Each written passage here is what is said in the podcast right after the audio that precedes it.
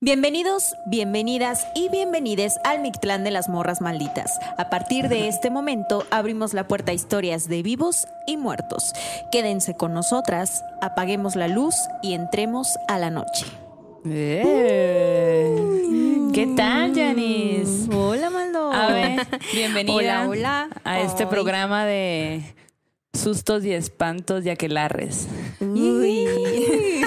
Bienvenida, Ave. Está con nosotros este, en este programa Ave Barrera, que es una escritora chingonaza, hace un pan increíble, vive en la montaña más hermosa del mundo mundial, escribe unas cosas bien perronas.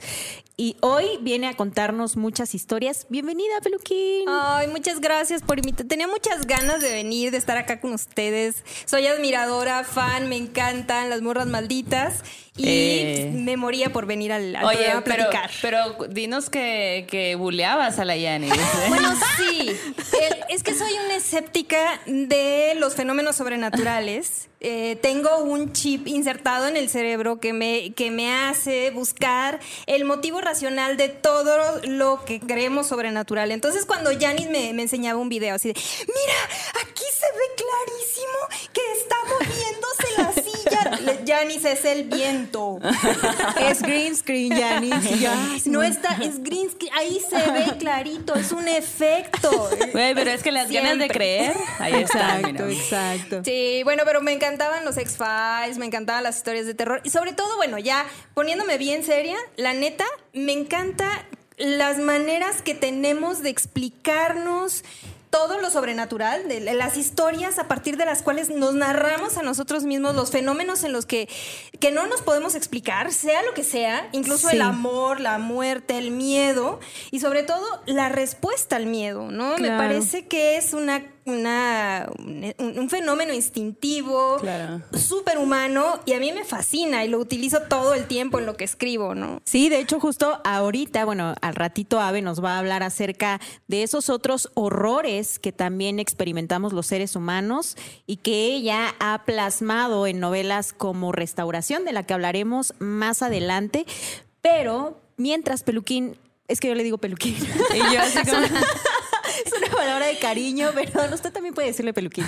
Antes tenía un peluquín, pero ahora ya me creció el peluquín. Ahora ya tengo el peluquín. sí. Sí, es cierto. Fue un apodo que le pusimos cuando traía su pelo muy cortito, pero ahora ya no. Ahora es al revés. Bueno, nos decimos peluquín las dos. Sí. Pero bueno, para empezar esta, esta sesión de historias, queremos invitarlos e invitarlas e invitarles a que preparen su bebida favorita, a que pongan los oídos atentos, porque estamos a punto de contar historias. Así que antes de la primera historia, salud. Salud, estamos Con aquí mezclando todas las bebidas que se imaginan. Exacto. Esto es. ¿Han escuchado hablar de las aguas locas? Ah, no. Después de los 30. Exacto. Llegué tarde, amigos. Este, bueno, quiero empezar con esta historia porque Ave vivió en un poblado oaxaqueño en el que seguramente hay muchas cosas sobrenaturales que nos contará ahorita. Porque Y esto- hashtag Oaxaca. Porque hashtag Oaxaca y como dice la Maldo, en Oaxaca pasa todo, Todo, y es cierto. Es. Pero bueno, la primera historia de la noche le pasó a Doña Epi. Doña Epi es una maestra eh, originaria de la Sierra Mije, oaxaqueña, y pues ella eh, se dedicó durante toda su vida a ser maestra. ¿No? Ella fue maestra y para ser maestra pues tuvo que prepararse, ¿no? Entonces cuando ella era muy chavita empezó todos los cursos, la escuela, la preparación para ser profesora y entre esa preparación estaba que cada determinado tiempo ella tenía que ir a una comunidad, a un pueblo llamado Guelatao, en Oaxaca, que es en donde nació Benito Juárez. Ellos tenían que ir para hacer unos cursos, para tomar unos talleres o unas prácticas, si ustedes lo quieren ver así, que pues los iban a ayudar a prepararse como maestros.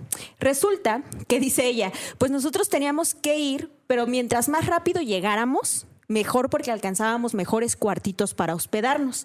Como era un pueblito y esto pasa a finales de los 60, 70, pues las zonas en las que te quedabas pues tenían muchas carencias, ¿no?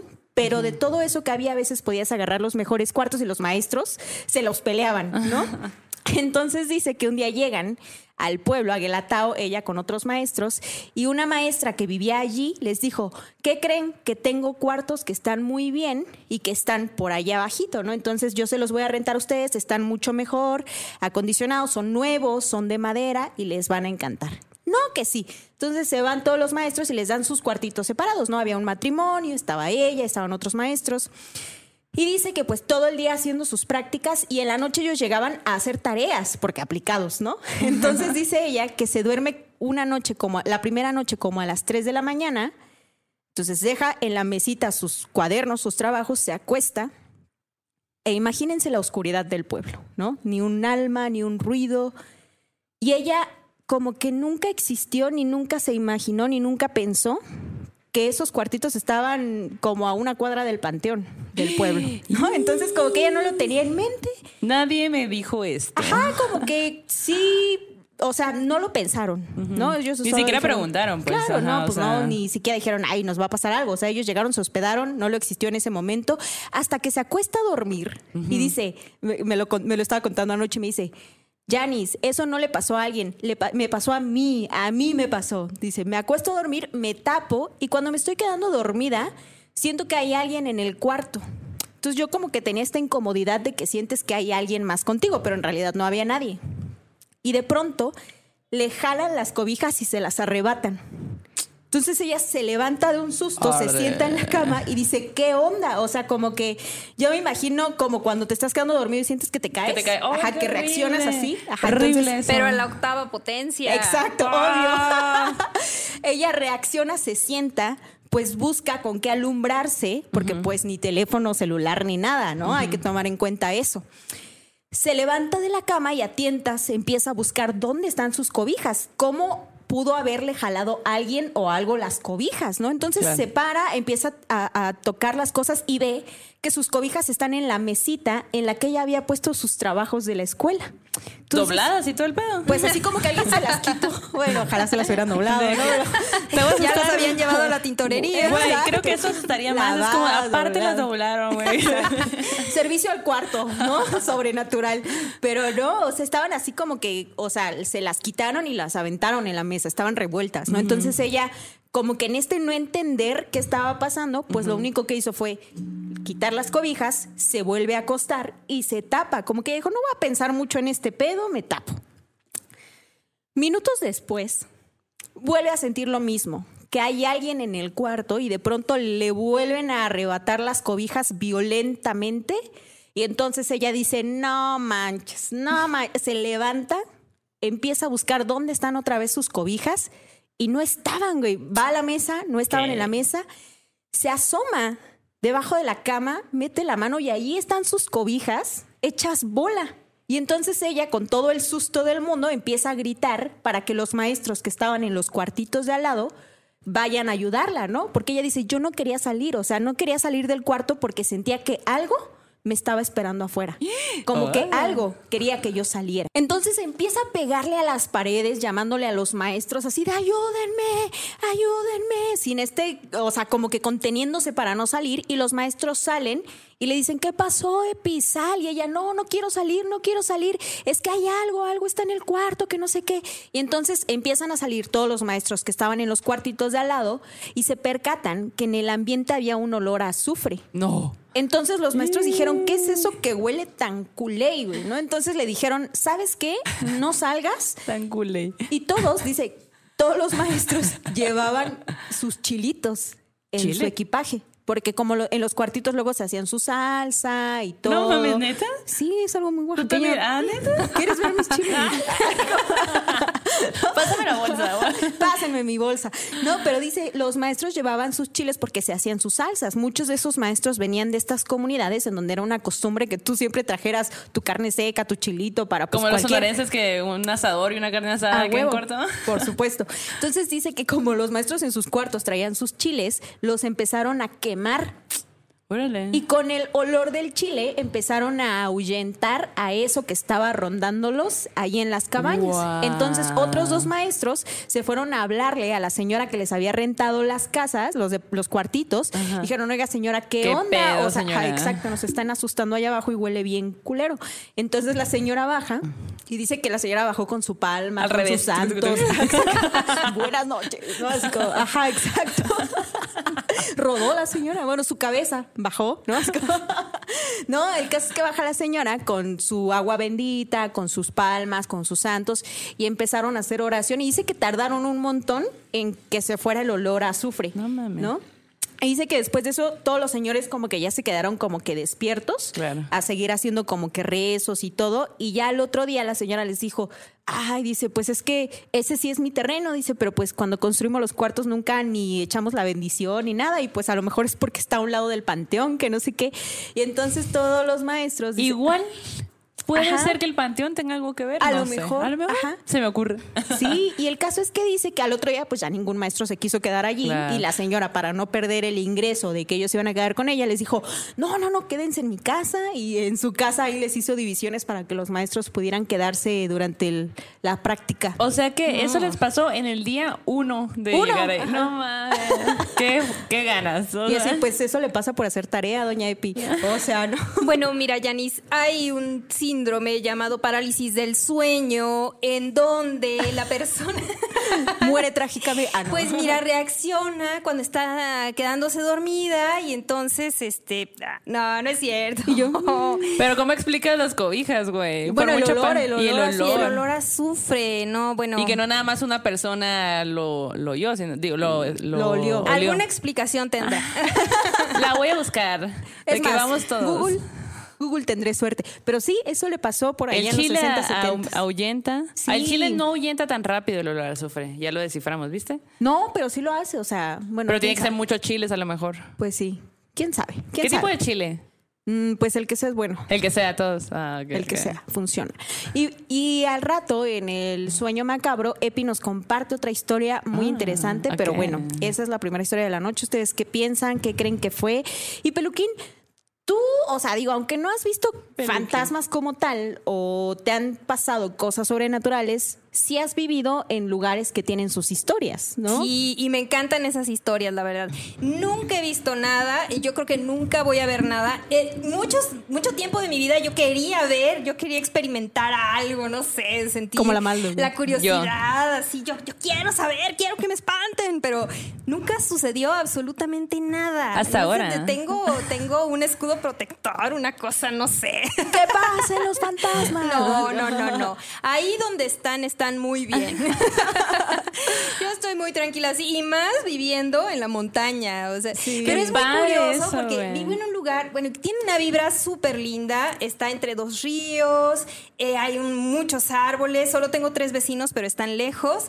Pero en la noche se escuchan un montón de ruidos macabros.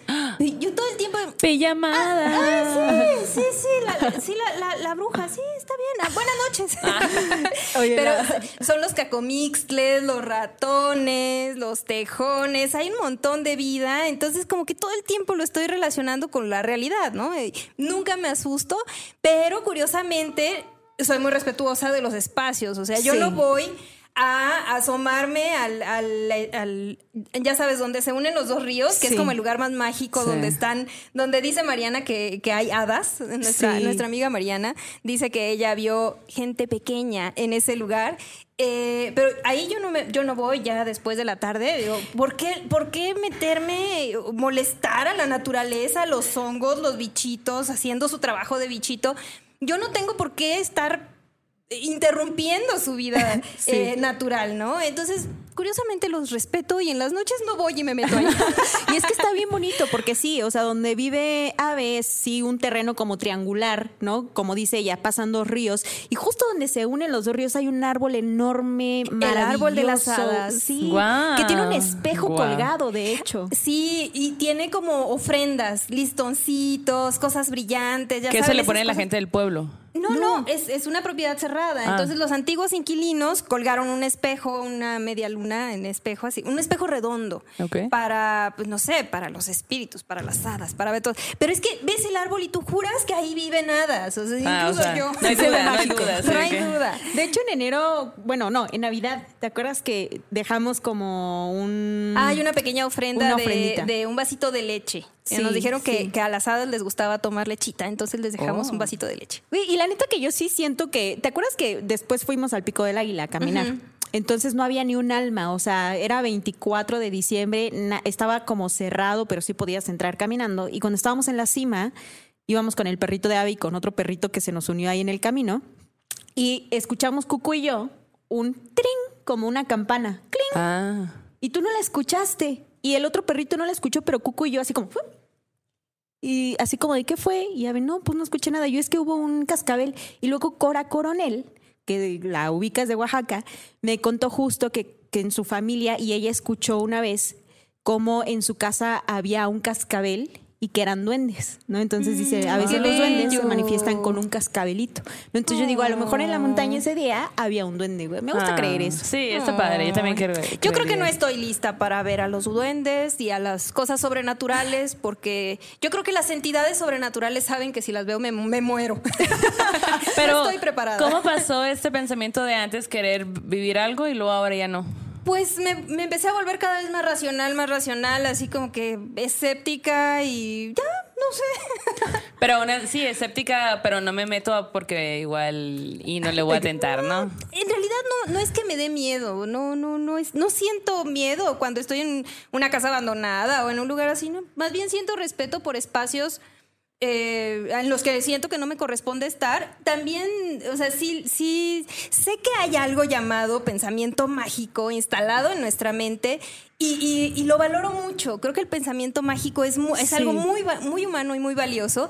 Y ese pensamiento mágico genera esto que llamamos intuición, ¿no? la, la intuición que es nuestro sexto sentido. Y aunque soy escéptica, me gusta hacerle caso a mi intuición. Y si no me quiero ir por ahí en ese momento, pues no me voy. Y, y- y como que lo escucho, soy receptiva a eso, aunque sigo siendo escéptica. Oye, y cuando vivías en Cajonos, ¿te llegó a pasar algo raro o que te contaran nunca, algo raro? Pero me contaron un montón de cosas. En ese tiempo, bueno, San Francisco Cajonos, les contó toda la historia completa, es un pueblito metido en la Sierra Norte de Oaxaca. Y seguimos con Oaxaca, pero en una latitud Por distinta supuesto. y en una cultura distinta, que es la cultura zapoteca, pero no la del istmo, sino la de la montaña. Y el, eh, aunque hay historias eh, que comparten muchas tradiciones, o sea, varias tradiciones hablan como de las mismas entidades o del porque pues forman parte del pensamiento mágico, volvemos a esto, y se comparten muchas historias, la llorona, la, el tipo de, de aparecidos a un lado del camino, La en cierto momento, la Brujas. Eh, Brujas, las sí. brujas, pero es muy bonito como el matiz que le va dando cada cultura a esas historias. Y en este caso, bueno, a mí me tocaba ir a las 5 de la mañana porque sembrábamos magueyes en, en la ladera, eh, de lejos del pueblo. Entonces salíamos a las 5 de la mañana, atravesábamos el, el- el bosquecito, bajar hasta el terreno, trabajar todo el día en el terreno y de regreso muchas veces se nos hacía noche, oscurecía en el bosque y no había absolutamente nada con qué ver el camino, no había celulares con qué alumbrar, no había, no llevábamos lámpara, no llevábamos absolutamente nada y a veces la noche estaba tan cerrada que ni siquiera se alcanzaba a ver el camino, ¿no? O sea, casi sí. como que por el puro sentido de orientación de la persona que conocía muy bien el territorio podíamos ir. Y cosas esenciales que, que forman parte de la vida de la gente de ahí es, por ejemplo, los perros. No puedes vivir en el bosque sin tener a tu perro. No puedes ser un No puedes vivir en esta vida sin, Sin un No perro, puedes, sin un no, animal. sin un perro o un gato. Ajá, sí. Pero si vives en la montaña, si eres campesino, no puedes prescindir de un perro. Todo campesino se siente acompañado Sí, de su claro. perro. Esa dualidad es hermosa porque el perro es como como la parte protectora, como el espíritu protector del campesino que sale en la noche y que, eh, bueno, se dice, se habla y se confirma de que es su, su protector, ¿no? Eh, De los espíritus y de lo que sea, y de las serpientes y de los bichos, y de, el perro es el que protege al campesino en su trabajo. Sí, y esa relación es bellísima. Y nosotros teníamos un perro eh, que nos aco- acompañaba siempre al, al monte eh, y a veces cazaba serpientes, a veces se iba y no no. lo veíamos en un buen rato, regresaba ¿Cómo y se todo llamaba? amolado. No me puedo acordar de su nombre, pero, bueno. Perrito. Era el perrito. Un perrito amarillito. Eh, y luego, bueno, eh, una historia sobrenatural de perritos también, eh, que tiene que ver con Cuco, y que les puedo contar. sí. Cuco es mi, mi perro y mi adoración.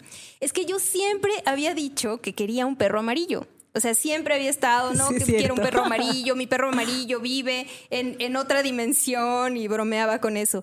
Y una vez cuando fuimos a hacer el ritual del hongo con una amiga, estábamos, eh, yo estaba acostada, este, y mi amiga me dijo, oye, hay un perrito amarillo acostado a un lado de ti. y yo, ¿dónde? Estás pacheca, o sea, estás en hongo. Estás güey. hongueada. No mames. Pasó y como a pocos meses de eso apareció Cuco y mi amiga me dijo, güey, es tu perro amarillo. ¡Qué loco! Es el perro que, o sea, y, y la, la leyenda detrás de Cuco es un perro que, que vivía en el bosque en otra dimensión y entonces Ah. vino de esa otra dimensión a cuidarme. Te lo mandaron desde el hongo. Oye, pero además es un perrito que, que ya en este plano también tiene una historia bien interesante porque es un perrito que encontró ave durante después del temblor de 2017, del terremoto del 2017. Entonces, como que no sabe no se sabe cuál fue su vida antes ni de dónde venía, pero llegó a ave Llegó. y pues antes ya la había acompañado al hongo. Qué chido, ¿no? Qué padre. La Mando siempre quiere ver algo allá en Yo cada vez que estoy en estos tipos de rituales estoy llamando de que duendes, venga. Y siempre voy con gente y todos, no, no, deja de decir eso. Y yo, eh, te lo juro, güey, que sería mi sueño. Aparte, bueno, yo soy súper norteñota, desierto, o sea, nada que ver con plantas. Lo, lo más de plantas que había visto en mi vida eran los de casa de mi mamá, o sea, que tienen un chingo. Pero pues de repente llegar a Oaxaca en otro ecosistema total así Cierto. bosque, árboles gigantes, los bosques, o sea, el árbol literal lo ve respirar en ese estado, pues, ¿no? Las plantas, todo este trip. Pues yo estoy de que aquí debe de haber duendes y hadas y voy a encontrarlos. Amiga, es que yo creo que estás muy alta. No, A lo mejor es eso, güey. Yo creo que la realidad en sí misma es absolutamente mágica. El hecho de que un árbol exista o de que un bosque exista y de que existamos con ellos ya es suficiente mágico y sobrenatural Cierto. por sí mismo. O sea, y creo que la magia de la vida es indudable.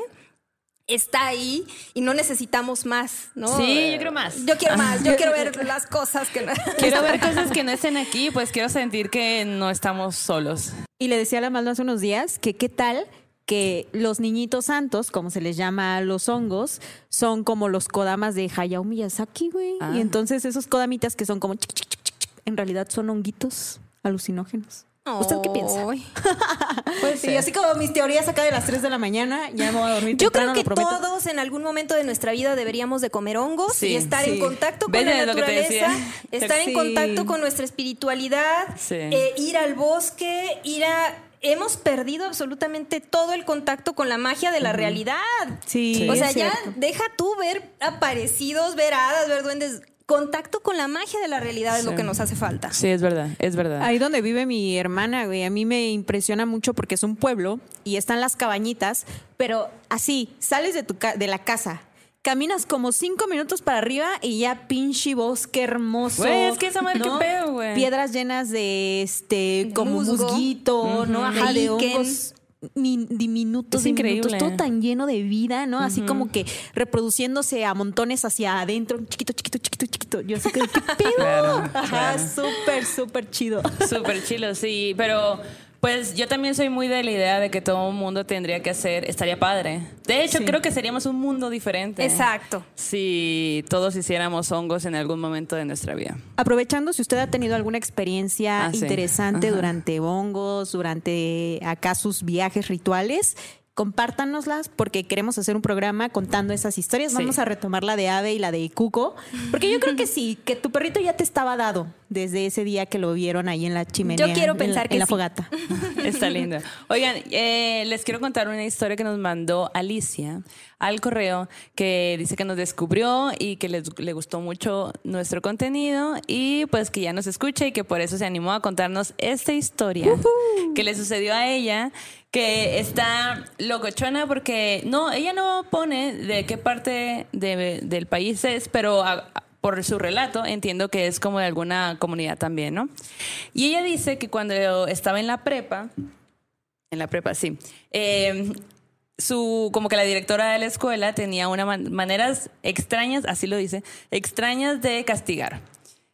Y pues no dicen por qué la castigan, pero ella tenía que ir a la escuela a las 6 de la mañana. Entonces, eh, no sé, supongo que entraban a las 8 o a las 9, no sé. Sí, una hora antes, pues. Ajá, entonces como que le pidieron, no, pues llegas temprano. Y, mm, y entonces se va en camión, se queda ahí en el, o sea, como que se va con sus amigos de la escuela y todo, que también estaban castigados. Y ya cuando se baja, tiene que caminar un poco, o sea, algunas cuadras para llegar a la escuela. Pero cuando se baja del camión dice, ay, estoy segura de que en el camión que viene aquí atrás viene mi mejor amiga, la voy a esperar. Y, y se queda ahí esperándola. Llega el camión, efectivamente viene con su mejor amiga y dice ella que se quedan ahí pues platicando y pues en la prepa, ¿no? Hablando de cualquier cosa. Y dice que pues ya agarran el camino rumbo a la prepa, que para eso tiene que subir en una calle empedrada que está un poco empinada, pero solo un poco. Y que van caminando y dice que cuando pasan la segunda cuadra hay que dar como una pequeña vuelta donde corre un arroyo. Ahí termina el arroyo. Y dice ella que esa área es como un área pues ya un poco mística porque muchas personas han contado que ahí han visto algo, que algo, o sea, como que algo ha pasado, pues siempre pasa algo en esa área, ¿no? Pero ellas, pues en la prepa normal, seis y media, dice que estaba oscuro, porque a esa hora pues está oscuro. Y, y cuenta que mientras van caminando, es, ella dice, es como si un, como si el ambiente, un ambiente diferente se apropiara de nosotras. Y de pronto empezamos a escuchar un- una canción que no, no sabíamos si venía de un niño o de una señora. Pero, o sea, escuchaban como el, "Ah", a lo mejor la, melo- la melodía, pero era hablada, pero ya ellos no podían eh, escuchar qué era lo que decía esa melodía, pues, ¿no? Y, ella empieza a sentir un escalofrío que dice que lo siente desde la espina dorsal, así como que, y la inmoviliza de grado, ya no me puedo mover, me siento bien pesada. Es como si tuviera un cansancio absoluto, pero este es un recorrido que yo hago diario, pues de la nada ya me siento así. Y cuando empiezan a buscar de dónde venía, el sonido, se dieron cuenta que en una casa había un, como una sombra en un segundo piso. Y que esa sombra se tambaleaba, se, se mecía, así de que mientras se escuchaba todavía el, can- el canto este, ¿no? Eh, y ellos estaban paralizados. No lograban, ella dice que no lograban ver caras ni nada, pero venía de ahí el sonido. Como pudo, se logra salir de, de ese estado y sale corriendo. Y cuando voltea se da cuenta que su amiga está justamente enfrente de, de esta cosa, paralizada, así, sin poderse mover. Que le grita y todo y que no, pues no le hace caso, está como en shock, ¿no? Baja de nuevo, la, la mueve, trata de hacerla entrar en sí hasta que lo logra. Y las dos salen corriendo a la, a la escuela, ¿no? Y que llegan bien sacadas de onda, tratando de encontrar una explicación, que sí, qué pedo, de dónde o por qué. Porque ambas platicaron cada quien su versión de la historia y pues era lo mismo. De re- sintieron en el mismo momento como si fuera, si hubiera entrado a un ambiente diferente. Y luego de, de la melodía, pues ya no sé, el parálisis y no poderse mover y todo esto, ¿no? Y cuando lo contaron en la escuela, eh, les empezaron a decir, pues es que en esa casa toda la vida han vivido brujas y seguramente lo que eso que tuviste era una bruja. Hola. Hola. Yo quiero ser bruja. Ay, sí, yo también. Apartado de mi próxima vida. Sí. Pues, ¿por qué la próxima, güey? Ah, porque Estamos a tiempo. Ajá, Estamos ¿por qué no a de una. Bueno, vez? sí. Está bien. Oye, pero qué denso que, que así como de que, pues a lo mejor tú nada más lo vives, ¿no? Pero cuando ves que hay otra persona que también Sí. está como chiclosamente en ese ambiente, yo me lo imagino chicloso el ambiente. ¿No? Pero qué denso. Estoy sintiendo un ambiente chicloso en este momento. chicloso sobrenatural, ¿no? De- Pero, o sea, por ejemplo, si yo les pregunto, ¿cómo es ese, ese ambiente que, sien- que hay cuando ustedes han sentido miedo? como estar abajo del agua, güey. Así lo sientes Como- tú. Ah, ok. ¿No? Como Ay, qué que horror. como que entras en una esfera de algo. O sea, estás en el mismo lugar, pero Como una esfera como en una burbuja. No sé, yo a lo más que he sentido es la necesidad de irme. O sea, estoy Ah. a lo mejor con alguien, sobre todo en lugares no me pasa, en lugares pues los evado, no se siente chido y vámonos. Eh, pero con personas así que tienen una vibra fea o que te están agrediendo, tú sientes que en muchos planos, físico, mental, espiritual, psicodélico, lo que sea, pues sientes que hay personas que son muy agresivas. Eh, y sí siento una cosa de vete de aquí, pero ve- vete rápido, o sea, ve- no preguntes nada y vete. Pero, ¿qué es lo que es? ¿Cómo es el ambiente? ¿Cómo lo describirías, pues? No, en el ambiente no percibo nada, Ah, lo ok. percibo en mí, En en, mi cuerpo. Ah, ok. En- en- lo percibo en el cuerpo, no sé, en la cabeza, en, en el cuerpo. Es una urgencia de irme de- Ya, del ok. lugar y de, de- de la cercanía de esa persona. Claro. Yo últimamente he estado eh, como que siendo, intentando ser como más consciente de cuando tengo miedo, qué es lo que siento. Y es como un silencio que de la nada aparece. Siento que esa es el, lo primero que, que pasa cuando digo, y ya voy a empezar a tener miedo. Pero como a mí me gusta ese tener miedo, o sea, sí lo disfruto. O sea, incluso hasta busco acá. Lo espejos. reflexionas. Lo volteo a ver acá como que a ver dónde, dónde, dónde. Y no pasa nada, pues, ¿no? Entonces, y es que lo chistoso con el miedo es que cuando lo vuelves reflexivo se va. Sí, ya sé. El miedo, Déjame- déjame es interesantísimo, Maldo, que hagas una reflexión del miedo y esta expresión que dices de lo primero que hay en el miedo es silencio. Silencio. Eso es padrísimo. claro. Lástima que cuando el miedo lo, racion- lo, lo- lo pasas a la parte racional, se escapa. Sí. Pero imagínate estar en la prepa. O sea, todavía es muy temprano, te castigan, te vas cagando de risa con tu compita y de repente ves a un ente en un segundo piso meciéndose mientras eh, canta una canción que no alcanzas a escuchar y te paralizas. Pues yo creo que sí es algo que, Sí. que sí te trauma un poco, ¿no? Oye, eh, oye, Pelo, y justo me estoy acordando de una foto de la que tú me platicaste, en la que pues hay una historia que tú no viste al principio, pero bueno, no una historia, sino como algo que sale en esa foto que tú no viste, pero Lola sí. Sí, eso está muy raro.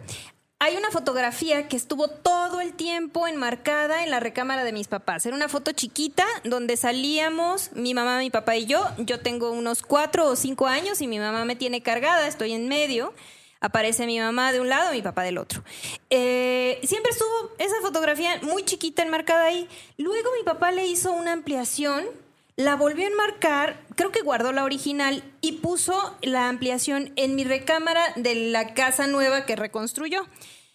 Y ah, yo no le hacía mucho caso, bueno, pues ahí está la foto ampliada, mm, pasaba a un lado y no la veía. Eh, esto, o sea, la, la fotografía ampliada, la, el cuarto nuevo, la, la- reconstrucción de la casa, sucedió aproximadamente cinco o seis años después del fallecimiento de mi mamá. Ok. Mi mamá ya falleció hace 10 años, entonces, etcétera. Y llega mi amiga Lola a conocer mi casa y le estoy mostrando, no, pues aquí está mi cuarto, ahí hay una foto de cuando yo era chiquita y ahí aparece mi mamá, porque Lola no conocía a mi mamá, mira, ella es mi mamá. Y Lola ve, observa la foto y dice, ¿por qué hay una, por qué está la sombra de un cuervo encima de tu mamá? Y yo así, "¿Juan, ¿de qué, de, de qué hablas, Lola? Y veo la foto y está clarísima la sombra de la silueta de un cuervo encima de mi mamá. Y así de, y la foto ahí está. Nunca le he tomado foto a la foto, no, no le he Sí, reproducido así como, bueno, pues es un efecto de los químicos en la fotografía. Claro. A lo mejor se me cayó un poco de A café lo en la foto. mejor, a la- En al esa momento forma. de realizar la ampliación, la sombra eh, hizo un eh, efecto de, ya ¿Y, Lo- saben. y dice, Lola qué te dijo? O sea, Lola sí dijo así Lola como, no "Mm, es raro. Ah, Ahí hay un cuervo, sí, ahí hay un cuervo. ¿No? Pues es Estamos de acuerdo, pero debe haber una Estamos de acuerdo explicación. Estamos de cuervo. Pero sí, hay, hay muchas fotografías, muchas de las historias paranormales tienen que ver con registros gráficos, fotográficos, videos, etcétera, incluso pinturas, ¿no? En la antigüedad, en el siglo XIX, había un montón de historias de terror vinculadas con cuadros o pinturas con representaciones de lo humano. Siempre hay mucha mucha distorsión o mucho cualquier efecto, cualquier distorsión que haya en la realidad representada en esa fotografía nos causa horror, Claro. nos Sí. Que de Ah, eso les voy a hablar en el ¿por Arte qué Rock más, más adelante. Sí, y, y como los cuadros que nos ha compartido la Maldo en otros programas, en donde hay gente sin cabeza, ¿no? O sea, como pinturas muy interesantes y muchas que tienen sus maldiciones y sus historias súper tétricas. Yo quiero ver esa foto un día. Sí. Sí. Ahora que vaya Y sobre todo. ¿sabes qué me intriga? O sea, la original. La que hizo Yo también, yo también quiero, pero no sé dónde está la original, no sé Ah, dónde ok. la habrá guardado. ¿Y le comentaste papá. a tu papá o así? Ah, no. No, no, Sí, no. sí, pues papás. Si yo soy escéptica, imagínate tu abuelo. Simón, sí es cierto, sí es cierto. Oye, y además, o sea, hace rato abuelo. ya no nos platicaste al 100 lo de cajonos. O sea, sí te, sí te. Ay, sí había una- más historias, había un montón de historias. Voy a tratar de enumerar unas poquitas, Sí. pero así como nada más, para que cuando ustedes adentren cada una, de- seguramente alguien del público dirá, yo conozco esa historia y a mí me pasó. A mí no me pasó, nada más las voy a referir porque yo nunca las vi. Pero sí se comentaban Pero, en el pueblo, pues. Claro, las comentaban muchísimo. Por ejemplo, hay una historia bellísima de que en ciertos momentos de los ciclos de la naturaleza, cuando la naturaleza estaba en equilibrio, bajaba una luz de la montaña. Esta Ah. típica bola de fuego. eh, bueno, que se habla en muchas culturas, pero era, ellos la, la- la describían como una bola de fuego, pero era un fuego benigno que se veía bajar, así rodar de la desde la montaña, desde el cerro de la mesa, que era un cerro sagrado. Eh, y es algunos decían que eran brujas, otros decían que era la fuerza de la naturaleza como tal, y le llamaban el Sheshni. Sheshni. Sheshni. ¿Es una palabra en zapoteco? En zapoteco. Sheshni. Sheshni. No sé exactamente cómo la traducen, pero o fuego de la montaña, Pero, una cosa pero así. es un fuego que no es una bruja. Mm, bueno, algunos decían, ah, pues son brujas, ¿no? Ajá. En algunas culturas se traducen como, ah, es, es una bruja. Pero eh, me gustaba mucho que ahí en Cajonos decían más bien que era como una especie de fuego benigno o de fuerza benigna que hablaba de que las cosas estaban bien Ok. en, en la naturaleza, en la montaña, que había armonía. Espero De que, que, todo Ok. estaba en orden. que se Ajá. siga viendo el ¡Qué Sheshni. chingón! Y Sí. Sheshni me gusta. Vamos a Y luego preguntar hay, qué significa hay una historia padrísima que no sé si sea es particular de, de- de Cajonos, de la, de la región o de la cultura zapoteca, pero es parecida a muchas, pero con su peculiaridad, ¿no? De que los que regresan de su eh, tarde de trabajar y que van caminando cansados a su casa, esta típica historia del regreso a casa en la noche, muy, muy tarde, Ajá. eh, pero en este caso, la variante de la historia era que se encontraban una gallina con sus pollitos. No. Y dicen, ¿qué hace esa gallina aquí a las 3 de la mañana, no? A un lado del camino. Y había gente que quería atrapar a la gallina con los pollitos. La gallina estaba sola. No, pues voy a atrapar a la gallina. Y se la metían en el gabán. Y cuando llegaban a su casa, abrían y eran huesos. No mames. Jamás ¿Es había escuchado esa historia. ¿Nunca Nunca. eso? ¿Qué ¿Pero eso en dónde estás? Es en cajonos. linda, en cajonos. Wow. Sí, huesos y cenizas. ¿Y cuál es la explicación de eso? Bueno, pues este que van cansados Ah. y que no sé, a mí no me pasó, pero bueno, es una historia. También se contaban historias de la matracigua, por supuesto, Órale. ¿no? A los borrachos se les aparecía la mujer hermosa y por supuesto los volvía locos. Claro. O sea, ese loco de ve- que ves ahí en la esquina ya no tiene alma porque se lo llevó a la matracigua. Sí.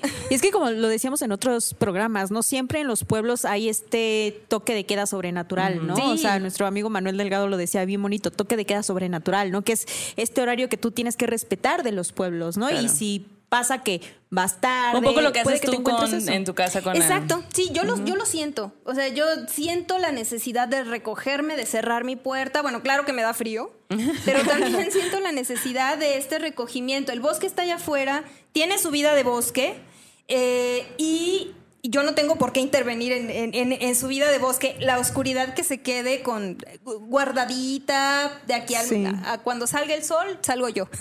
Muy bien. Oye, ¿historias de duendes tienes? Historias de duendes, no, te digo Ah. que nunca he visto nada. Ah, Pero. Mariana sí ha visto, Mariana, está acá con sí, nosotros. Mariana dice que ha visto personas pequeñas. Ya la invitamos. Sí, Sí. vamos a invitarla para que ella sí se la sabe de todas, todas. Perfecto. Oye, pero además, Ave me acaba de regalar este libro bien chingón, güey. Lo va- vamos a poner una foto para que lo vean. Pero Ave, Leyendas de Oaxaca, recopilación y versiones, Jorge Pech Casanova. Yo no sabía de la historia de este libro hasta que Ave me explicó qué onda con su nacimiento y cuéntanos un poquito, Ave, acerca de este libro. Bueno, me tocó editarlo cuando vivía en Oaxaca. Eh, lo malo de este libro es que ya no se consigue, porque fue una, una edición institucional, mil ejemplares que se repartieron entre políticos en su momento. Oh. La publicó el gobierno de Oaxaca, se imprimió y ahí se quedó. Nunca llegó como a librerías, ni se difundió, ni nada. Ojalá que haya oportunidad de reeditarlo, estaría padrísimo, porque Sí. las versiones que escribe Jorge Pech de las leyendas de Oaxaca son padrísimas. Jorge Pech es un gran escritor, amigo mío de allá de Oaxaca, y él hizo las versiones, hizo la recopilación de las leyendas y escribió la versión. Entonces, el- como que la, la manera de contarlas están muy, muy, muy lindas. Y la otra, el otro plus del libro es que los grabados están hechos, son grabados eh, originales y originalmente hechos para, para cada una de las leyendas por jóvenes grabadores oaxaqueños que conocía en su momento y que invité al proyecto y estuvimos imprimiendo en casa, así en, en, una, en un tórculo casero, cada una de las láminas. Y fue un libro que armamos con mucho cariño y fue- es un libro muy, muy bonito, del cual Janis ya les irá contando Sí. cada una de las leyendas. Están padrísimas eh, y estoy segura de que las van a disfrutar mucho. Vamos a Y compartir. los igual grabados están bien bonitos, ya también los vi, sí. Vamos a compartir unos por ahí en las redes sociales para que puedan conocerlos. Un reel, ¿no? Para que Ajá, vean el libro. Y sí, en recomendaciones que dan miedo les vamos a ir contando las leyendas que están bien bonitas. Pero Síganos en redes sociales. Esto que contesté de los de la gallina y acá me impactó mucho, ¿no? Muy, muy chido. Oye, Abby, y también otra cosa que me parece muy chida es que, bueno, Abby yo la conozco desde hace como 15 años, más o menos. 15, Sí. algo así. Bueno, es mucho para nosotras porque somos muy jóvenes. ¿no? Media vida. media vida, ¿no? Literal. Y Ave siempre ha sido una apasionada de escribir. Siempre, desde que yo la recuerdo, era una morra súper como que estricta con sus horarios de escritura, ¿no? Siempre como muy puntual. De hecho, ahorita sonó su alarma de que ya tenía que ponerse a escribir. Así es, ¿sabe? Y ella es autora de libros como Puertas demasiado pequeñas y recientemente Restauración, que es de Editorial Paraíso Perdido y además se ganó un premio. O sea, sus libros han ganado, sus novelas han ganado premios. Es una cabrona de la escritura, pero además en Restauración nos cuentas una historia bien chingona, Peluquín. Cuéntanos un poquito acerca de Restauración y de esos horrores. Bueno, yo quería traer restauración aquí a las morras malditas porque es un libro que se puede entender como una, una novela de terror. Se puede leer, si ustedes quieren, como una historia muy terrorífica y es muy, muy, muy escalofriante y muy terrorífica. Tiene escenas súper duras y densas, pero eh, también porque cumple un doble propósito. Hay un terror sobrenatural, porque me apasiona. Eh, a mí también me apasiona lo sobrenatural. y me gusta mucho esto que dijiste hace un momento de que eh, quiero no saber, quiero saber si estoy o no estoy sola en el mundo, Ajá, ¿no? sí. Esta eh, es como una especie de ansiedad o de necesidad de, de no sentirme sola. eh, Claro. en, en el plano físico. O sea, necesito saber que hay algo más, porque la muerte nos hace sentir completamente solos. No hay nada peor que, que la real- que lo que plantea la realidad, que es que cuando nos morimos dejamos de existir.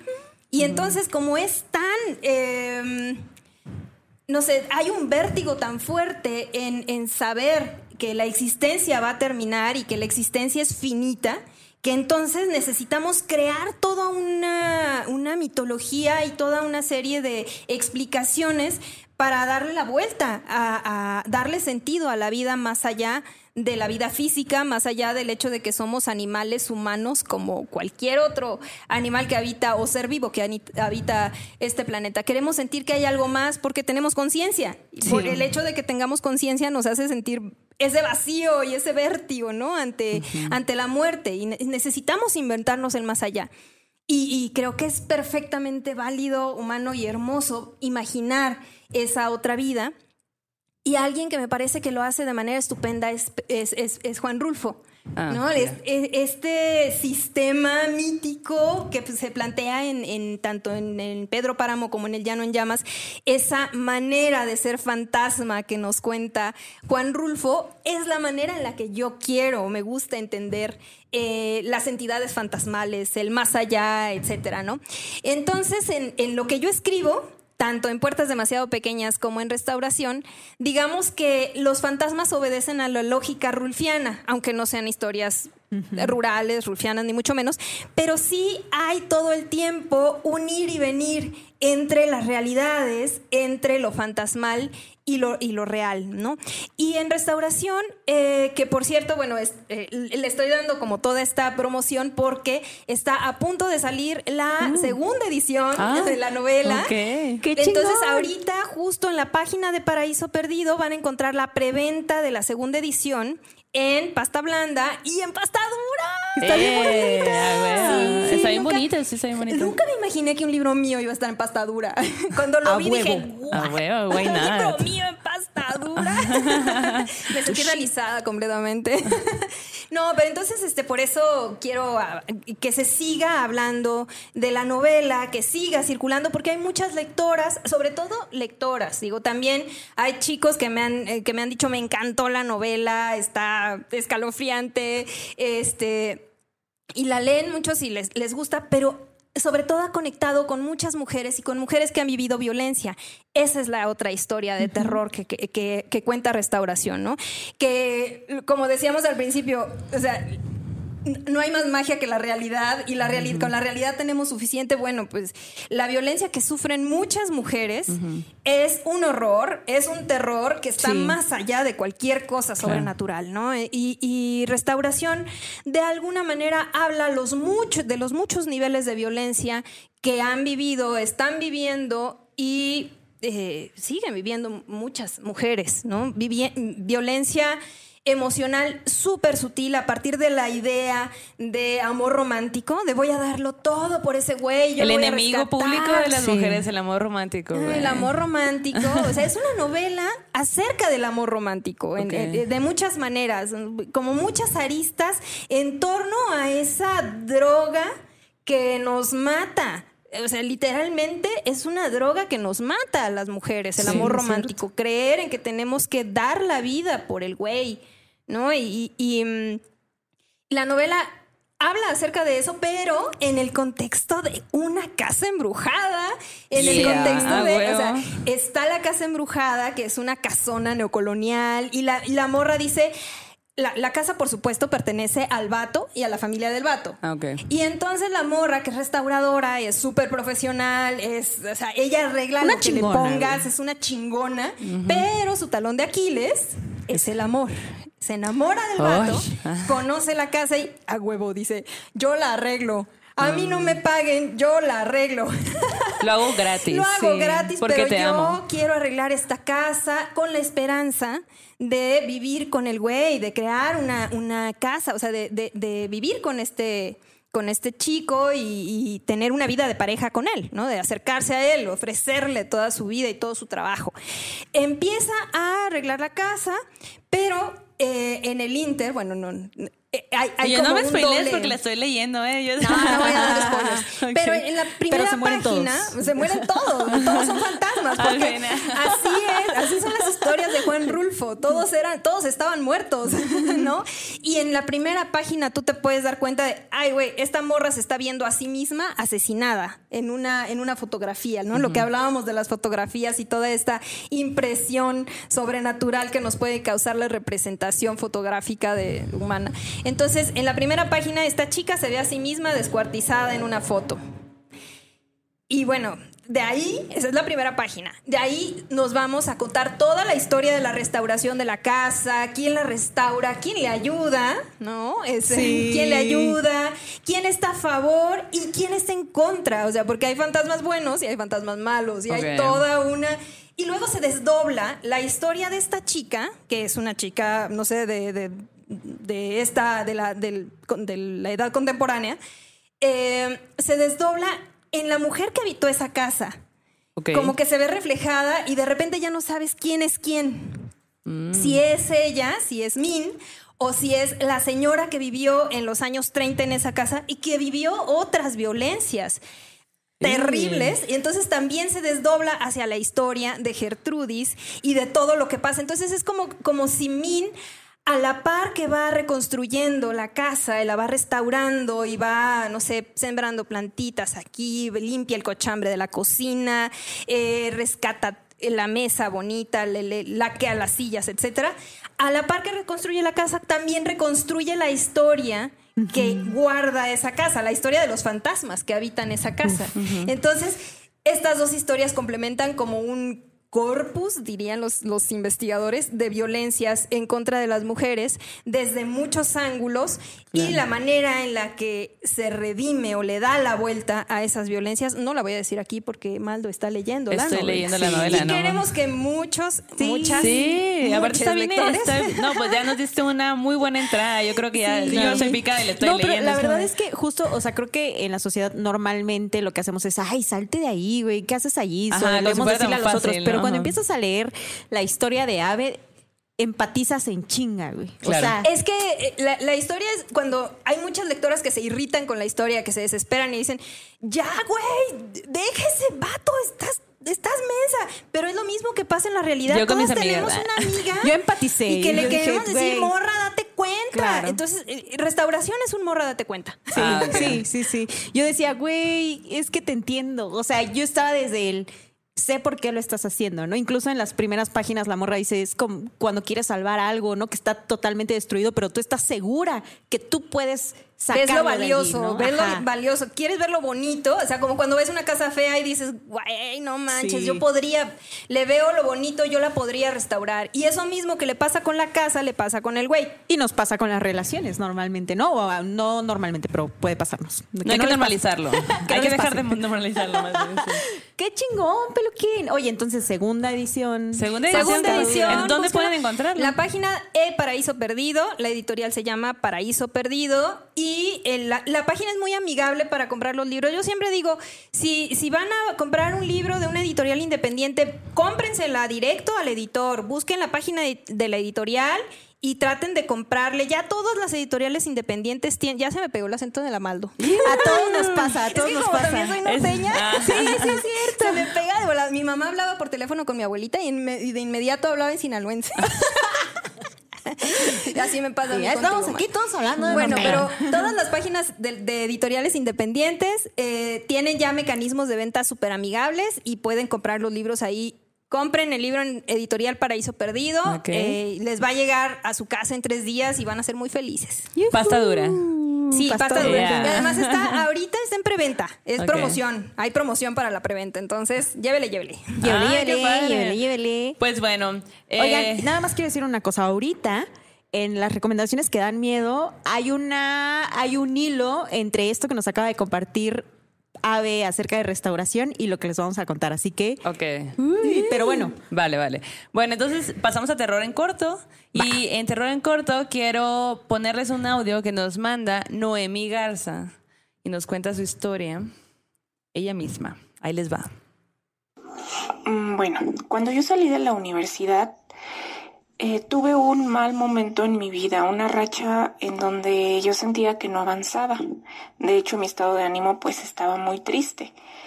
Había, eh, no tenía trabajo, había terminado con una persona con la que duré cinco años, entonces yo me sentía como estancada, hundida. Eh, en base a esto recurrí a una persona que mi familia conoce que leía las cartas. Le dicen Don Toño. Eh, fui con este señor un día, un martes me parece, y pues me dijo varias cosas, ¿no? Me dijo que, que veía que, que mi expareja, este, pues sí, como que me estaba haciendo que no avanzara, pero no tanto por él, sino por su familia, que como su familia él lo veía muy mal. Es que su mamá me había iniciado un proceso de brujería, o sea, estoy hablando de brujería, para que yo no avanzara y pues tuviera que regresar con él, tuviera que regresar a la vida que yo tenía. Entonces, pues me hizo una limpia, me dijo que me bañara con ciertas cosas que me preparó y me dijo que cuando uno empieza a remover esta parte de los trabajos de brujería que te hace, puede que te pasen cosas, porque yo con él acudí un día como a las 7 de la noche, entonces me dijo, probablemente el día de hoy como ya se está removiendo toda esta parte, te la estamos tratando de sacar, vas a escuchar cosas, vas a ver cosas, pero no tengas miedo, es parte de lo mismo. Para esto, pues yo te tengo que contar que yo vivía con mis papás y con una hermana que tiene una, una discapacidad. Entonces a mi hermana realmente pues no se le comentó nada de esto, ¿no? La única que sabía la información era yo y mis papás. Y bueno, llegó ese día, llegó la noche. Mi habitación está en un segundo piso. Yo no tengo jardín ni, ni nada cerca, ¿no? Yo pues de lo que me dijo, este, estaba así como temerosa. La verdad es que yo no podía dormir. Eran como las dos de la mañana y yo tenía prendido una lamparita y de repente vi así como que una sombra caminando por mi pared y era una enorme araña roja. En mi vida yo visto, había visto una araña roja caminando como a las 2, 3 de la mañana por la pared. Entonces con toda mi, mi valentía, porque me dan horriblemente miedo las arañas, agarré y la maté. Al otro día, cuando despertamos para desayunar, mi hermana, que como ya te comenté su situación, hizo un comentario de que quién me estaba hablando en la noche porque ella había escuchado que en la noche gritaban mi nombre. Yo me llamo Noemí, entonces dice que gritaban Noemí, Noemí. Pues eso nosotros nos dejó así como más pálidos porque ella no, no tenía conocimiento de nada de eso. Y bueno, siguiendo con esto, las limpias tienen como partes. Entonces, otra parte del proceso era que este señor eh, me y envolviera en un círculo de lumbre y quemar algunas cosas. Para esto él me pidió que yo llevara una foto de mi exnovio. Yo en ese momento no tenía ninguna, pero saqué una este que encontré en su Facebook, ¿no? De ese momento, donde nada más salía él y su cara. Entonces, con unas hierbas quemó esa foto. Lo gracioso es que eh, bueno, era una foto que se imprimió en un, en papel fotográfico, sí, en una impresora normal, ¿no? Lo curioso es que esta foto cuando la estaban quemando se hizo como de relieve. Se salió la cara de él, o sea, no sé si me explico. Como que se infló, pero nada más se infló su perfil. Eh, sí, bueno, no, no su perfil, su contorno. Entonces se empezó a a dibujar su cara en un contorno y pues ya luego se hizo fea y se quemó. Quizá no es una historia muy fea, pero la cantidad de coincidencias hace que yo tenga esa memoria de esa experiencia como algo muy significativo. Yo realmente no creía mucho en esas cosas, pero como te comenté estaba tan mal que yo dije, bueno, voy a probarlo. Algo curioso, después de esas tres sesiones, porque fueron tres, esas fueron las dos más significativas, es que, bueno, mi, mi mamá tenía eh, contacto con la mamá de este exnovio porque habían trabajado juntas. Entonces, esta persona, pues como mi mamá ya estaba jubilada, no la veía ni le hablaba. Días después de que pasó esto, esta persona la mamá de él se puso en contacto con ella para saber cómo estábamos todos, porque también eso nos comentó don Toño, que obviamente la gente se da cuenta cuando su trabajo está siendo tumbado porque ellos tienen este cambios físicos. ¿Cómo, ves? eh? Qué feo. Qué fuerte, güey. O sea, entiendo perfecto esto de nosotros no creíamos, pero como ya estaba yo tan mal, tan desesperada, tan sacada de onda que dije, Que ya, pues voy intento. a probarlo. O sea, ya no me importa, pues, o sea, aunque sea escéptica de esto, pues no me va a hacer daño ver si hay alguna otra explicación para Claro. la forma en la que me estoy sintiendo. ¿Qué tal, eh? ¿Tú nunca has ido a que te lean las cartas, Peluquín? Ay, sí, todo el tiempo. Mariana dice que ella también. O, que- o tú lees No, las yo- cartas. Yo, no voy con ah, alguien. Mariana lee las cartas. No voy con alguien a que me lea las cartas. Siempre es algo que hacemos como entre amigas. Ah, Sí, ok. es, es más, más íntimo, más cercano. Sí. Oye, güey, ¿qué hago? Es que no sé. Ayuda. Y ya. y- Sacas cartas y El tarot dice que te compres un pollito rostizado. Eso te va a hacer Y unas mejor. cheves. Unas cheves. Qué fuerte, ¿eh? De hecho, Mariana, que está, no la pueden ver ustedes, es como una diosa que está aquí en el estudio. Es omnipresente. nos acaba de decir que tiene una historia similar y que nos la va a contar cuando venga. Pero bueno, ya nos la contará ella. Quiero pasar ahora al sueño macabro, que a mí me pareció muy macabro porque creo que tiene que ver con cosas de mala vibra sobre todo, ¿no? También. Esto también me lo contó doña Epi anoche. O sea, anoche yo andaba acá de que a las 3 de la mañana escuchando Buscando historias. un elote, ¿no? Sí. Ah, y buscando elote que no me lo compré al final, pero bueno. Y doña Epi me contó que cuando ella era niña, pues ella solo hablaba mije, ¿no? Entonces en la escuela, pues eh, las escuelas ya les enseñaban a hablar un poco más, pues el español y así. Pero que ella cuando empezó a ir como al preescolar, más o menos, eh, pues se topó con una compañera que se llamaba Luisa. Entonces Luisa siempre le echaba mala vibra y siempre desde chiquitas la empujaba, le ponía el pie. ¿En preescolar? En preescolar, güey. Ay, niña, No, qué entonces pedo. Dice, ajá, dice, yo no entendía. desde chiquita. Ajá, dice, yo no entendía por qué mi compañerita era tan cabrona conmigo, pues, o sea, de verdad me maltrataba. Y llegó el punto en el que los maestros se daban cuenta de que la maltrataba. Órale. Y dice, yo lo que asumía era que como yo era como muy obediente, ella era lo contrario. Entonces a ella le chocaba que yo fuera obediente. Y entonces dice que pues tenían muchas riñas, las llegaron a separar del lugar porque la agredía, la golpeaba, la pellizcaba, un día le sacó sangre y todo. Un poquito de tiempo después salen del preescolar y todo y las mandan a un internado en Tlaxcala para niñas y niños. Eh, pues en estos internados mandaban a muchos niños de escasos recursos, ¿no? Entonces ella se fue a ese internado y esta niña también estaba en ese internado, Ay, Luisa. Pero Luisa, como tenía un poco más de recursos económicos, se había ido un año antes que doña Epi, ¿no? Que eran Ah, niñas en ese tiempo, ¿no? Entonces dice que en cuanto llega al internado, Luisa empieza a hacerle malas, malas acciones, o sea, de que la empujaba, así, cosas como muy groseras, o sea, demasiado, demasiado groseras. Los maestros se dieron cuenta, los amigos se dieron cuenta y todos no entendían, ni siquiera Epi entendía de dónde venía tan mala vibra. Pasó el tiempo, salen del internado, se pierden pues todos como que de la pista, pero ella supo que Luisa llegó a vivir a la Ciudad de México. Epi también se vino a vivir a la Ciudad de. México, pon tú como a los 12, 13 años.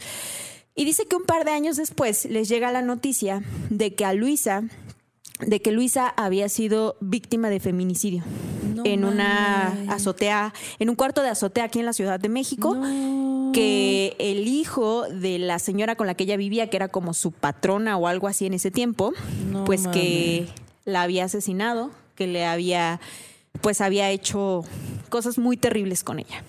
Cuando Ay, muere. Luisa, Epi empieza a tener sueños muy extraños y vean lo que pasó. Ay, qué feo. No. Mm, ese miedo me da mucho miedo. ni en cuenta. Pero, ¿qué crees? Que empezaron, empezaron mis sueños. O sea, sueños mm, todos los, todas las noches. Eran como pesadillas. Eran como pesadillas con ella y con ella y con ella. Que todo el tiempo me estaba molestando, todo el tiempo me estaba acosando. Así la veía yo en los sueños. Siempre, siempre me estaba acosando, siempre me estaba reclamando, siempre me reclamaba, pues, que por qué, por mi culpa, dice, a mí me castigaron muchas, por tu culpa, dice, me castigaron muchas veces, por eso no te quiero, dice, por eso te odio, me decía, así en, mis sueños. Pero ¿por qué me hace soñar mucho?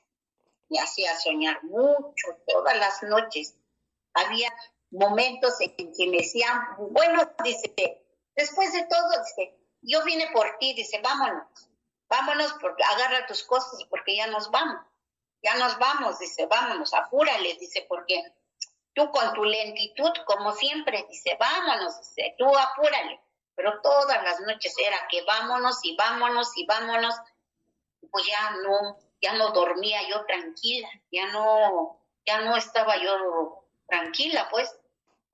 Entonces mi mamá buscó una persona, le fue a preguntar de por qué me hacía soñar mucho. Y pues uh, según las creencias, que porque ella no estaba feliz, no estaba tranquila, no de todo lo que había hecho, pues la estaban haciéndola pagar. ¿Sí? Y no nada más a mí, sino que a todas las personas, todos los compañeros, compañeras, a quienes les hizo así maldades, dice que por esa razón ella quería llevarme porque posiblemente quería dejarme en su lugar, porque dice que si, eh, si llevaba un alma, ella se salía de ese lugar y se quedaba la otra persona que se, que se la llevara, eso iba a quedar en su lugar allí, por eso ella quería a fuerza llevarme a mí y este que me quería llevar, porque eso fue lo que le dijeron a, a mi mamá. Ya le dijeron a mi mamá que era lo que tenía que hacer. Este, vayan, vayan al panteón, investiguen dónde, dónde la enterraron, lleven veladoras, lleven esto, lleven otro. Ya les dijeron qué era lo que se tenía que llevar, pero primero investiguen dónde está, en qué panteón está y es dónde está enterrada. Y este, hasta allá me empecé a enfermar, me empecé a enfermar. Y entonces, este, mi, mi mamá y mi tía fueron a buscar a la hermana. Ya le dijeron que pues querían llevarle unas veladoras, unas flores. Pues, sen- sentimos mucho lo que le pasó. Llévenos donde está para que le- para que le pidamos una oración. Ya pasó. Y después pues, ya mi mamá con las, la persona que le había dicho que tenían que hacer algunos rituales, ya se fueron allá al panteón, ya fueron a hacer Dice que fueron al panteón, Ajá. que llevaron veladoras, que hicieron rezos, pero que ella también tuvo que ir al panteón un día como parte de este proceso del ritual para que dejara de acosarla en sueños. Que, que tuvo que ir ella, dice, yo tenía como 15 años en ese momento, dice, y Luisa también tenía alrededor de 15 años cuando la asesinaron. No dice, entonces que ella tuvo que ir al panteón y hablar con Luisa en su tumba y decirle, Ah. Luisa, ya está, o sea, ya déjalo así, ya, ya no vengas a molestarme, ya lo que pasó entre nosotras pasó, yo te perdono, encuentra la luz, descansa en paz y por favor suéltame. Y entonces dice que cuando hicieron ese último ritual fue cuando ella dejó de soñar a Luisa. Ah. Pero que dice que estaba súper enferma, o sea, que ella dice así ya súper, súper mal, porque Luisa iba por ella todas las noches, que le decía que se la llevaran, pues de que ya se, ya se fueran juntas, y que venía por ella. Y que mucha gente que conoció a Luisa, pues... Soñaba. eh, eh, no sé si la soñaba, pero sí tuvieron esas mismas historias, ¿no? De agresión por parte de Luisa, ¿no? Nunca se supo por qué Luisa actuaba así. O sea, yo platicando con doña Epi le decía, a lo mejor ella tendría alguna condición, ¿no? O bipolaridad, no sé, algo por el estilo. No me imagino que era imposible detectarlo en ese momento, pero pues siempre fue una historia de, muy, de mucha agresión entre ambas. ¿Cómo ves, Pelú? Ay, no sé, el mundo de los sueños a mí me parece un universo completamente revelador, pero también inaccesible. Habla, habla de lo que de lo que pensamos en secreto, de lo que no queremos darnos cuenta que estamos pensando. Yo cuando más tranquila me siento es cuando pienso, cuando sueño puras tonterías. Me encanta soñar tonterías. Anoche soñé que estábamos Mariana y yo frente a la playa, en una playa muy bonita, turque, de mar turquesa. Y es bien curioso porque siempre que sueño con Mariana, la sueño vestida de blanco. Ah. Siempre. Y, y sueño muy, muy, muy seguido con Mariana. Como tu siempre alma, vestida de blanco, Exacto. como la hada que es. es que siempre se viste de negro, Mariana. Sí, siempre se viste de negro. ¡Qué loco! Yo Qué no me acuerdo que soñé anoche, pero... No mames, casi ni dormimos, Janice. Ah, sí, es cierto. Por eso no te Buen acuerdas. punto. Oigan, pues nos vamos a quedar en el mundo onírico y quiero pasar al arte terror, que tiene gran relevancia con el mundo de los sueños. Y les quiero hablar de eh, Johann Heinrich Fusli. Él es un pintor, fue un pintor, eh, estudiador del arte y pues escritor, ¿no? Porque ya saben que todo lo guiando aquí es muy importante. Él nació en 1741 y falleció en 1825. Entonces, para situarlos más o menos en ese momento de la humanidad, donde, donde Johann pues estaba pisando esta tierra. Y él es suizo, él es suizo y en algún punto eh, migra a Gran, a Gran Bretaña. Están haciendo aquí... Estamos haciendo se- sueñas de Rus de, de, ¿qué? ¿Qué? de Suecia. Ah, ok, ok, ok. Bueno, Pues eh, él, él llega a Gran Bretaña y no es muy bien recibido porque, pues, básicamente los cuadros que él pinta eh, pues son muy oscuros, como que él- la- las cosas que a él le gustaban era el ocultismo, eh, las- el terror, lo, lo satánico, lo erótico, eso, todo eso eran sus temas y los ponía en un cuadro, ¿no? Y para ese momento, pues obviamente aquí les, les vamos a poner ahí unas imágenes, les muestro más o menos.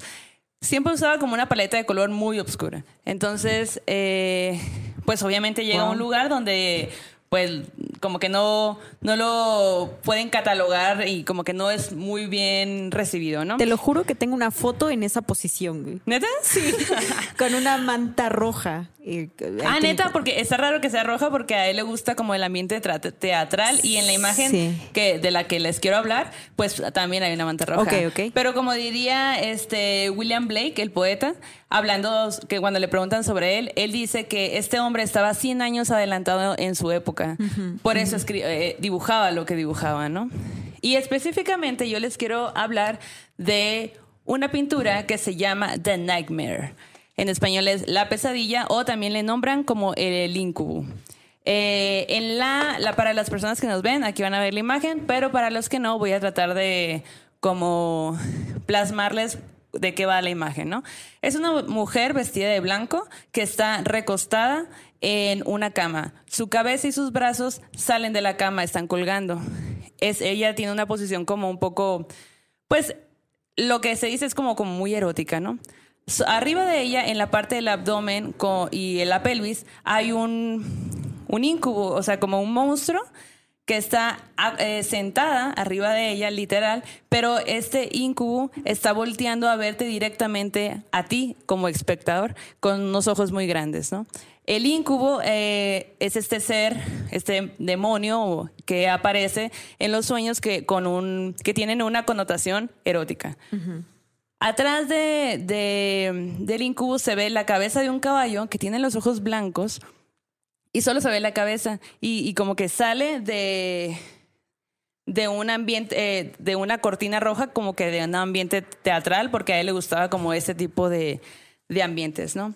Se dice que que la mujer pintada era Ana Landolt, que era la sobrina de, de uno de sus mejores amigos, con, el, con la que nunca pudo tener nada, ¿no? Entonces la pinta de esta manera. Y esa pintura en específico es sumamente importante porque esa pintura, pintura inspiraría la, la imaginaria satánica del siglo XIX. Entonces se volvió muy, él se volvió muy conocido con esta imagen porque, pues imagínate que en esos tiempos estaba pintando un incubo, pues, ¿no?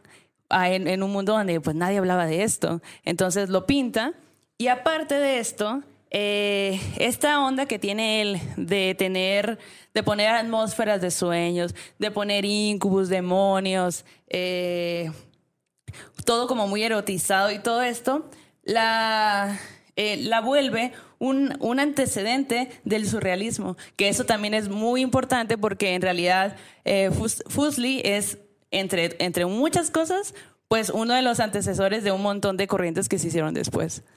¿Qué tal? El mundo de los sueños.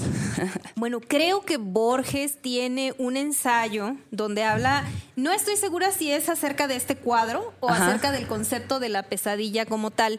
Eh, eh, es- lo leí hace muchísimo cuando estaba en la escuela y se- eh, el, el libro se llama, el libro se llama Siete noches. Son, son siete ensayos de, de Borges, que no era así como eh, él, o sea, no se le conoce por ser ensayista, eh, son pocos los ensayos que tiene.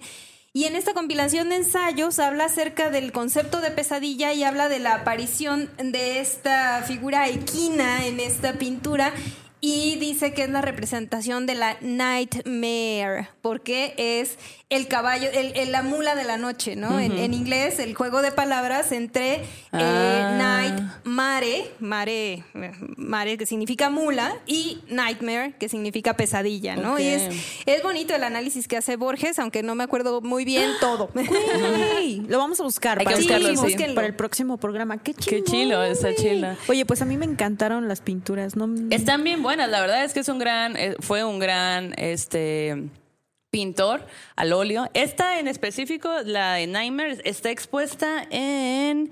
eh, ay, perdón, cambié de página.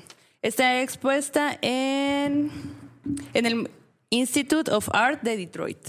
Entonces ahí la, si alguien anda por allá, ah, pues, la a que ver. vayamos. que Oye, y no, no había reparado en eso, pero la sombra del incubo está Sí, increíble, está sobre, increíble. La, sobre la Claro, cortina. ajá. Sus cuernitos. Sus cuernitos, sí. Ah, Ay, bueno. qué, qué impresión. Oye, yo, yo veo azul el vestido de la morra. ¿Qué pedo? No, no, es blanco, pero como que le mete ahí por las mismas... Sí, para hacer sombras. Para hacer sombras. ¿Qué pedo? No veo claro. Necesito lentes. Pues ahí está el Güey, terror qué de hoy. chingón. Me encantó. Muy bueno, ¿no? Sí, sí, sí. Oigan, y para ir cerrando, que muchas gracias, Peluquín, por haber venido. No, gracias a por ustedes. No me quiero ir. no quiero ir ya a dormir acá. Y yo, no se ha ido Ave, ya son las 11. Oigan, pues fíjense que hay una obra de teatro que a mí me gusta mucho, que la encontré por allí hace poco, que está bien chida. La semana pasada o antepasada les platicábamos acerca de un cuento de Juan Ignacio Ortega que se llama... eh, ay, ay, se me acaba de olvidar el nombre. Bueno, un cuento de Juan Ignacio Ortega que compartimos. Algarabía mortuoria se llama. En donde nos hablan desde el punto de vista de los fantasmas que habitan una casa y cómo es para ellos ser fantasmas en esa casa, ¿no? Y, y lo toman con humor y todo. Y ahora hay una obra de teatro escrita por Elena Garro que se llama Un hogar sólido. Que, güey, es una de las cosas más hermosas, nostálgicas, conmovedoras que me, me ha tocado leer. Y yo estaba así como, ya quiero llorar otra vez. Pero fíjate que, que en, esta, en esta obra de teatro lo que hace Elena, Elena Garro, es que nos pone la historia de una familia de personas que ya murieron, ¿no? Una de las integrantes de la familia murió a los 5 años, otro murió a los 60, otro murió a los 40, ¿no? Y entonces todos están en la cripta con la ropa con la que fueron sepultados, ¿no? Y a la edad en la que murieron, ¿no? Ok. En esa apariencia. Por ejemplo, una del- uno de los personajes tiene 60 años y su hermana murió cuando tenía 5 años y entonces su hermanita, así chiquita, ¿no? Ella así conviven, ¿no? En, esa, en esa cripta. Y entonces hablan acerca de cómo es vivir como muertos, ¿no? Y todas las cosas divertidas o chistosas que les pasan, ¿no? Y, y de cómo es estar allí, ¿no? La, a- la, la abuela siempre dice, ay, a mí me enterraron con esta bata de dormir, ¿cómo es posible que yo esté así en bata? No tuvieron decencia de ponerme otra ropa y por eso me da pena salir y me da pena no sé qué.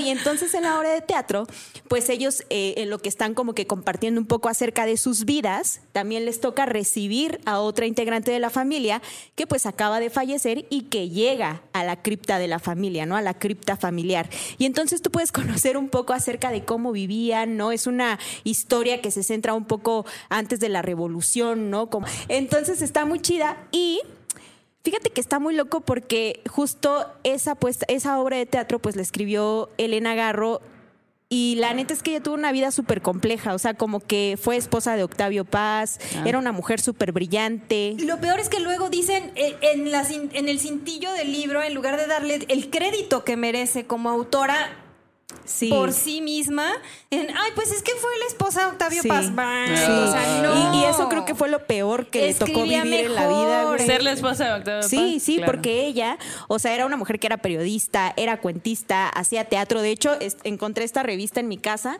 que es una edición de Tierra Adentro, en donde pues estaban justo en el marco de los 100 años de Elena Garro, ¿no? Y entonces, justo en los textos decían varias escritoras y escritores cómo pues Elena le había tocado luchar contra su esposo, ¿no? O sea, que Octavio Paz siempre le decía, no, tú no puedes salir de la casa, tú tienes que estar allí, ¿no? Ah. Incluso Elena Garro había querido ser actriz, güey. Y, y Octavio Paz nunca le dejó ser actriz, ¿no? Entonces ella, buscando cómo, pues, plasmar su talento, dijo, pues me voy a poner a escribir teatro e hizo Un Hogar Sólido, que es una de las obras de teatro que marcan, pues, la incursión fortísima de las mujeres en la escena teatral mexicana porque estaba dominada por vatos, ¿no? Entonces, ella lo que hace es una obra de teatro como esta que conecta con la gente, que es una de las más difundidas, y entonces pues yo me imagino que el vato estaba así como de qué pedo, pero está muy muy buena.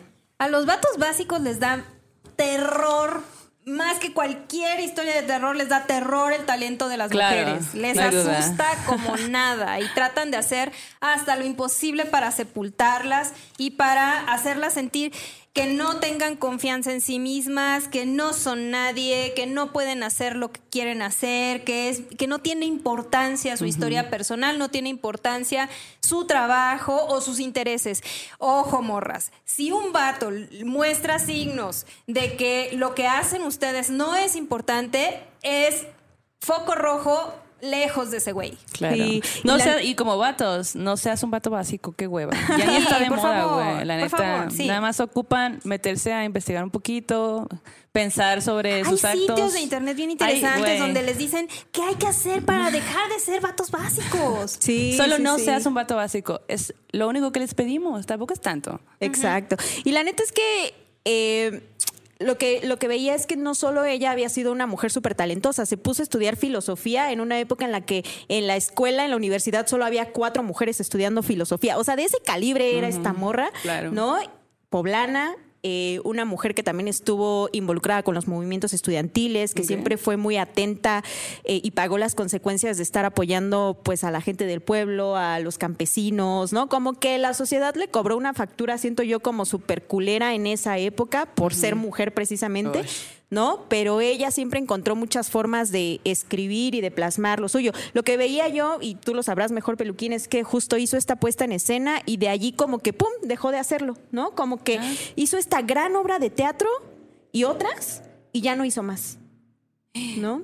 Y Es hay muy una, triste bueno, la me imagino historia. que habrá una biografía de ella, ¿no? Ay, sí, pero es es- es súper, súper triste la, la historia eh, porque se va sintiendo cada vez más paranoica y empieza a huir. Claro. Empieza a huir, se va del país, regresa y como que se va yendo hacia los márgenes, empieza a sentir que pierde la razón, nadie la apoya y bueno, la, eh, su final es muy triste y, y- y- y muere casi, casi olvidada. ¿no? Se le empieza a recuperar después y yo creo que tenemos que reivindicar sí, claro. el, el mérito que tiene la obra de Garro porque es tremendo. Y Yanis, yo, yo tengo que decirte, sí. te tengo que contar que esta revista que tú trajiste hoy, muy probablemente yo la llevé a la casa. Puede ser. De hecho, es mía y me la llevo. No, Creo que que es sí. que lo que les decía, nadie sabe lo que hay en la biblioteca hasta que se pone a husmear y nosotras éramos roomies, entonces hay una gran biblioteca en casa porque es de muchos escritores, entonces ahora ando husmeando ahí a ver qué hay y me he encontrado con estas joyas. güey. Ajá, y hay una historia que yo tengo con esa aquí revista. está, aquí está, aquí está. Hay una historia que justamente tiene que ver con, bueno, tiene que ver con restauración en muchos niveles, porque cuando yo estaba escribiendo restauración, obvio, eh, me, puse a leer un, un hogar sólido y fue una de las referencias para escribir restauración. Es así como de, eh, como que subirse en los hombros de quien ya ha trabajado sobre materiales similares, sobre lo que me está, el tema que me interesa. Quiero ver lo que otras mujeres han escrito acerca de ese tema. Eh, y sobre todo me interesa como escritora la perspectiva de, de otras escritoras sobre el tema, ¿no? Y ese fue mi acercamiento a doña Elena y esta revista yo la encontré y por fecha es posterior a, a Restauración, es de 2016. Entonces, eh, bueno, pues es- ya había escrito la novela, etcétera. La, no- la novela ya estaba publicada y después me encontré con esta, con esta revista. Y cuando la estaba hojeando, descubrí esta fotografía que postearán ajá. en la en la página fotografía es una, es una casa. Es una casa. Es una casa neocolonial de la Ciudad de México. Y yo dije, ¿qué hace en esta revista la casa en la que me basé para escribir restauración? Oh, ok. ¿Por qué está aquí en la foto de mi casa? Mi casa que yo tomé, porque cuando eh, escri- escribí la novela yo vivía cerca del Parque Hundido, entonces pasaba muy seguido por ahí, veía la casa y decía, esta, esta casa es, es grandiosa, es una casa que está sobre la calle de Denver. Y, y me parecía misteriosísima. Muchos de los, de los escuchas la conocerán porque es una casa súper misteriosa y muy bonita. Y, de- y dije, esa es mi casa de la novela. En esa casa me voy a, me voy a basar mi imaginario, ¿no? Para escribir la novela. Y años después me encuentro con esa fotografía en esta revista y me voy enterando de que justamente esa casa pertenece a la familia de Octavio Paz. Oh. Y que fue la casa a la que se llevó a Elena Garro cuando se, recién se casaron. Ok. Entonces es como si la historia Ay. de Elena Ay, Garro me hubiera traído a ese lugar. No creo en nada sobrenatural. Ah. Nota. Insiste. No creo en la Está bien, sí, hombre, sí. Simón, Simón. Sí, sí, ándale, sí. Pero me atrajo y escribí esta historia que se acerca mucho a la historia que realmente habitó los muros de esa casa. Sí, ¿no? claro. Entonces es algo muy mágico, es Qué algo hermosa, qué hermosa.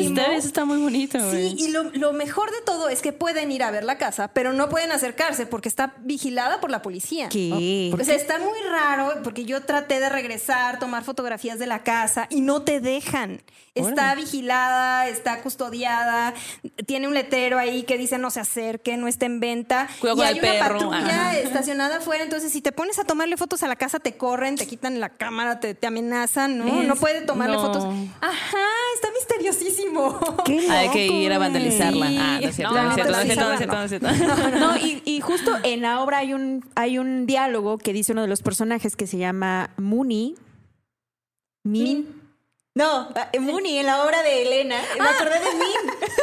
ahora, que lo, ahora que lo dices, Min, Claro. el personaje de la novela de Ave, pero en la obra hay un personaje que se llama Muni, que pues también ya está muerto porque pues todo pasa dentro de la cripta familiar, en el que dice algo que que creo que también representaba mucho de lo que llegó a sentir Elena, ¿no? Al estar lejos de sus seres queridos, en un entorno pues tan violento como el que poco alcanzamos a ver desde aquí, ¿no?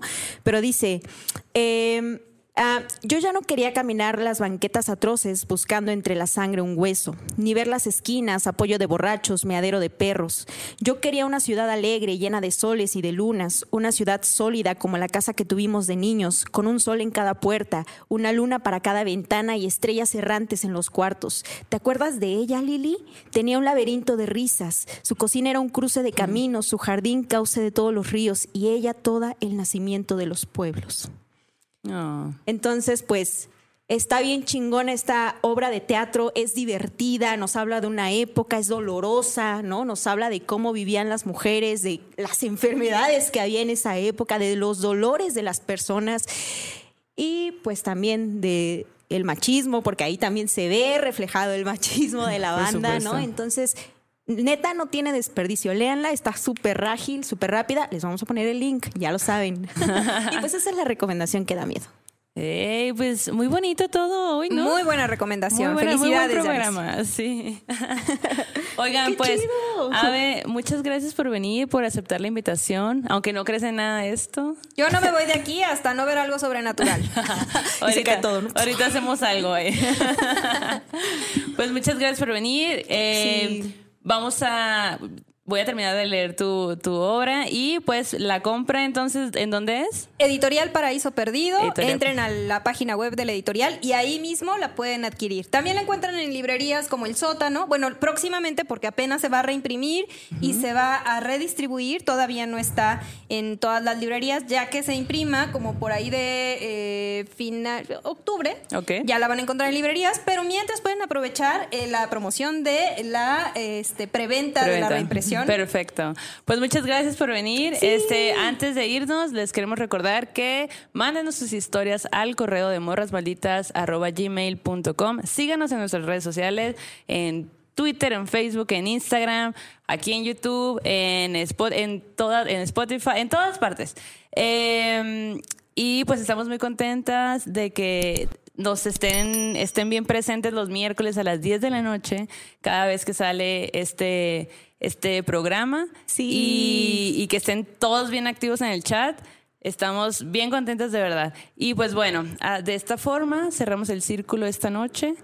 Vayan con su dios, con su diosa o dioses de preferencia, porque este aquelarre ha terminado. Hasta la próxima. Hasta la próxima. ¿Quieres regalar más que flores este Día de las Madres? The Home Depot te da una idea. Pasa más tiempo con mamá plantando flores coloridas, con macetas y tierra de primera calidad para realzar su jardín. Así sentirá que es su día todos los días. Llévate tierra para macetas Bigoro por solo $8.97 y crece plantas fuertes y saludables dentro y fuera de casa. Recoge en tienda y sigue cultivando más momentos con mamá en The Home Depot. Haces más, logras más. Más detalles en homedepot.com diagonal delivery.